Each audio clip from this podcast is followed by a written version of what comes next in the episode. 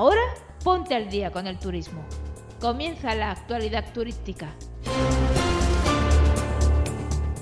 Hola a todos, soy Isa Ruiz. Bienvenidos, bien hallados, buenas tardes, buenos días, buenas noches, depende de cuándo estés escuchando esta actualidad turística que empieza ya.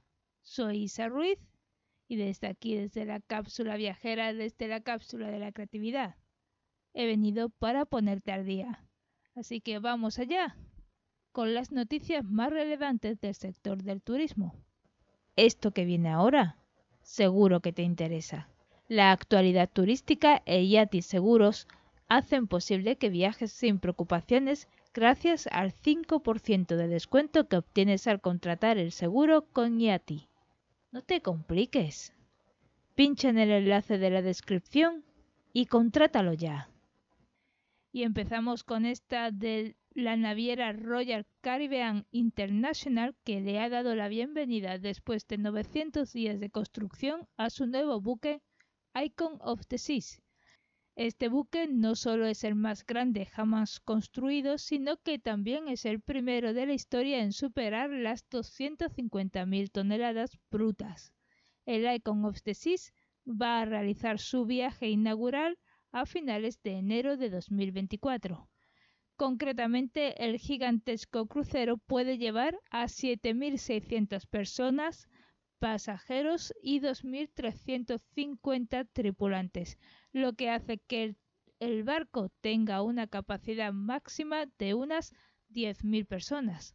El crucero alberga el parque acuático más grande en el mar, con 6 toboganes récord, 7 piscinas y 9 jacuzzis. En estos momentos el barco va a navegar desde Turku a Cádiz, donde la línea de cruceros comenzará a dar los toques finales antes de dirigirse a Miami. Desde el miércoles 29 de noviembre los aventureros y curiosos pueden seguir el viaje de Icon visitando el sitio web de Royal Caribbean y la Comisión Europea ha renunciado a regular las condiciones mínimas del bulto de mano que un pasajero debe poder embarcar en un avión sin coste adicional. Así lo indicó la comisaria de Transportes Adina Balean, quien ha apostado por poner el foco en la información que las compañías ofrecen sobre el equipaje permitido en cabina y bajo qué condiciones de modo que independientemente de las condiciones que imponga la aerolínea, lo haga con total transparencia para que el pasajero sepa qué maleta puede llevar. Y según el último informe de la Comisión Nacional de los Mercados y la Competencia, el porcentaje de usuarios habituales en los trenes de alta velocidad de media distancia se disparó un 82% y en los de cercanías otro 39%. Estos servicios son los principales beneficiarios de la gratuidad, los descuentos y los abonos ofrecidos por la compañía ferroviaria a sus usuarios. En total, el porcentaje de los usuarios que viajan frecuentemente en los trenes de media distancia creció un 119% en términos relativos en los últimos 12 meses. El estudio también concluye que el número de viajeros en trenes de alta velocidad low cost se duplicó al pasar de un 4,3% a mediados de 2022 a un 8,1% actual. En esta categoría, la comisión incluye a Aplo, Oigo e Irio, aunque esta última no se define como low cost, pero mantiene una política de billetes a bajo precio frente a los AVE de Renfe. Estás escuchando la actualidad turística y los establecimientos de la patronal hotelera Osbeck se han reunido para hacer seguimiento de las actividades de trabajo llevadas a cabo por la asociación a lo largo del año y también para abordar los retos para el próximo año 2024 en Valencia y la provincia. En dicha reunión alertaron de una evidente carencia en el servicio de taxis que como indica el comunicado es una de las principales quejas de los turistas alojados en los hoteles de la ciudad, que tienen que esperar entre 30 y 45 minutos para usar este servicio. OSPEC Valencia también realizaron un balance del año 2023 en el que han incorporado siete alojamientos. Actualmente representan en toda la provincia a 43 establecimientos y más de 10.000 plazas. Según los datos de coyuntura turística hotelera publicados por el Instituto Nacional de Estadística, el 8,8% de las pernoctaciones de extranjeros en hoteles españoles son en habitaciones de 5 estrellas, 5 puntos porcentuales más que el 3,7% de las realizadas por los residentes en España. Por lo que de este estudio podemos extraer es que los turistas internacionales que visitaron España entre enero y octubre de 2023 realizaron más de 1,2 millones de pernoctaciones en hoteles de 5 estrellas. En total, las pernoctaciones de los extranjeros que representaron el 70,2% del total hasta octubre superaron los 22 millones, mientras que las de los residentes en España sobrepasaron los 9,6 millones. El tour operador alemán Atika Reisen que opera desde hace 47 años como experto en Grecia y Chipre, ha presentado una solicitud de apertura de un procedimiento de insolvencia ante el Tribunal de Distrito de Múnich de Alemania.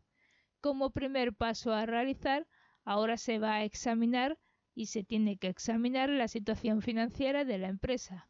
Actualmente la página web del tour operador alemán sigue en línea, sin embargo, no es posible hacer nuevas reservas para la temporada de verano y tampoco hay reservas en invierno. Los fondos de los clientes de Atika Reisen ya abonados están asegurados por el Fondo Alemán de Seguridad en los Viajes, obligatorio para los grandes proveedores de viajes con ventas anuales de más de 10 millones de euros.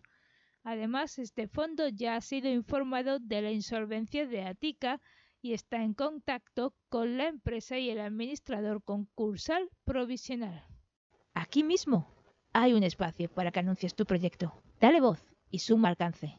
Escribe un email a hola arroba la cápsula de la creatividad info y pregunta por las condiciones. Deja tu huella en la actualidad turística. Anúnciate aquí mismo. El domingo 10 de diciembre inicia el primer servicio de alta velocidad Hablo entre Madrid, Chamartín, Clara Campoamor y Murcia. Los billetes se pusieron a la venta el lunes 28 de noviembre. El tren tendrá parada en las estaciones intermedias de Orihuela Miguel Hernández, Elx AV, Alicante, Villena AV, Albacete, Los Llanos y Cuenca Fernando Zobel. La comercialización será en una única clase y la venta de billetes a partir de 7 euros se gestionará a través de un sistema dinámico que ofrece el mejor precio disponible en cada momento para el viaje solicitado. Los trenes AVLO se convierten así en el primer servicio de alta velocidad low cost en esta línea con dos circulaciones diarias una por sentido entre ambas ciudades, lo que supone una oferta de 5.000 plazas semanales. Turismo Comunidad Valenciana y el Instituto Tecnológico Hotelero ha lanzado el proyecto ITH Teaching Room 1.0, el cual supone proyectar en Benidorm la primera habitación de hotel con inteligencia artificial. Según señaló la Generalitat en un comunicado, ambas entidades han iniciado el camino hacia el futuro de la industria hotelera en un proyecto que busca crear un showroom real en hoteles aprovechando los posibles proyectos en proceso de reforma para integrar soluciones innovadoras, útiles y asequibles para cada caso, de forma que se fomente la escalabilidad y promueva la difusión de la tecnología en toda la región. En el proceso de selección que se llevó a cabo en junio se escogió el Hotel RH Corona del Mar, situado en Benidorm y perteneciente a la cadena RH Hoteles como el lugar idóneo para implementar la primera ITH Teaching Room. En la actualidad el proyecto se encuentra en una fase de co-creación y diseño donde existen tres grupos principales que trabajan en conjunto. Se trata de mejora de espacios, integración de tecnologías y formación. Estás escuchando la actualidad turística. Patrimonio Nacional abrirá al público todos los reales sitios y monasterios que gestiona tanto el 6 de diciembre como el día 8, Día de la Inmaculada de la Concepción. De esta forma, el público accederá al Palacio Real de Madrid en su horario habitual entre las 10 y las 6 de la tarde, con acceso hasta una hora antes del cierre. La Galería de las Colecciones Reales abrirá sus puertas desde las 10 y hasta las 7 de la tarde, con acceso hasta 45 minutos antes del cierre. También en la Comunidad de Madrid abrirán los Palacios Reales de Aranjuez y El Pardo y el Monasterio del Escorial, todos ellos con horario de 10 a 6 de la tarde y acceso una hora antes del cierre. El puente de diciembre de este año será la primera ocasión en la que el público podrá disfrutar del tradicional Belén del Príncipe del Palacio Real que permanecerá abierto hasta el 14 de enero. El acceso al Belén napolitano que este año se expone en los salones Génova es gratuito y tiene el mismo horario que el palacio, o sea, de 10 a 6 de la tarde y la entrada se realiza por el Arco de Santiago en la confluencia de las calles Bailén y Requena. Esto que viene ahora, seguro que te interesa. La actualidad turística e Yati Seguros hacen posible que viajes sin preocupaciones gracias al 5% de descuento que obtienes al contratar el seguro con Yati. No te compliques. Pincha en el enlace de la descripción y contrátalo ya.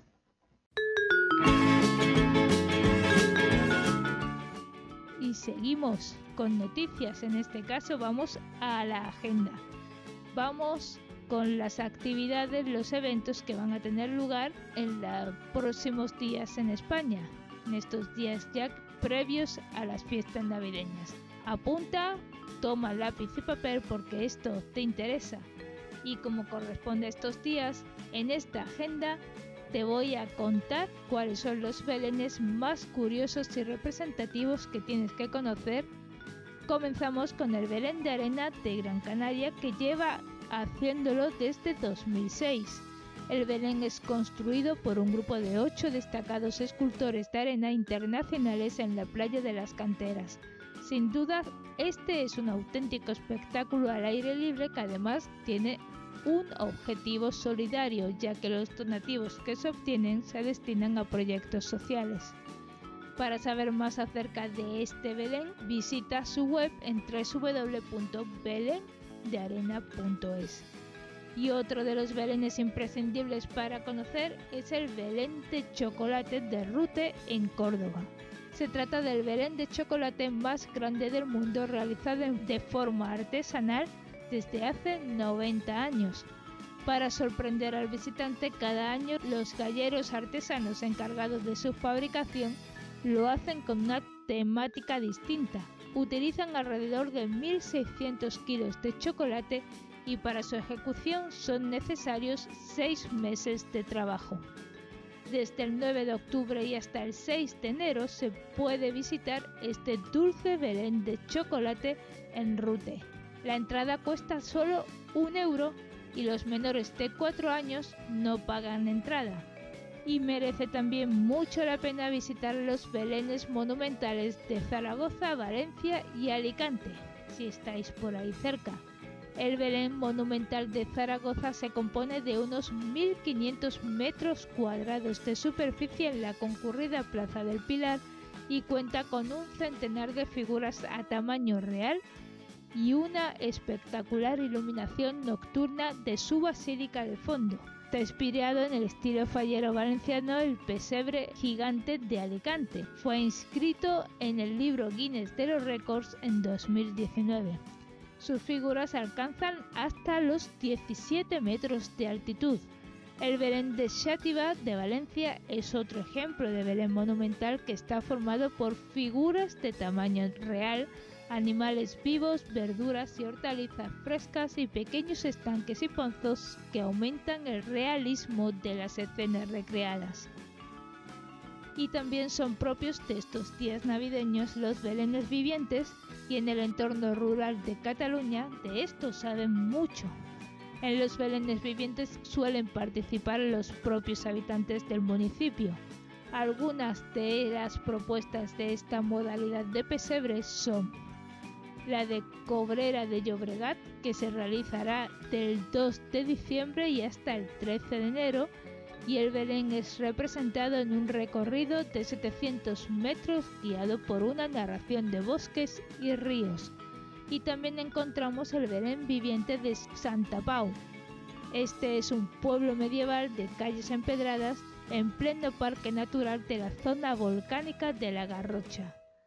Y la tercera y última propuesta es el Belén viviente de Castel de Aro, que se encuentra junto al turístico municipio de Playa de Aro en la Costa Brava y lleva celebrándose desde 1959. Y así, con estas seis propuestas diferentes de Belénes, terminó la agenda y por lo tanto también terminó la actualidad turística. Espero de verdad de corazón haber ayudado a poneros un poquito, solo un poquito, al día con el turismo. Muchas gracias a todos los que habéis estado ahí y los que estaréis escuchando estas noticias tanto en YouTube como en Spotify como en Evox o la radio viajera. Donde queráis que lo estéis escuchando, gracias por estar ahí. Nos vemos pronto con más noticias aquí en la actualidad turística. Gracias.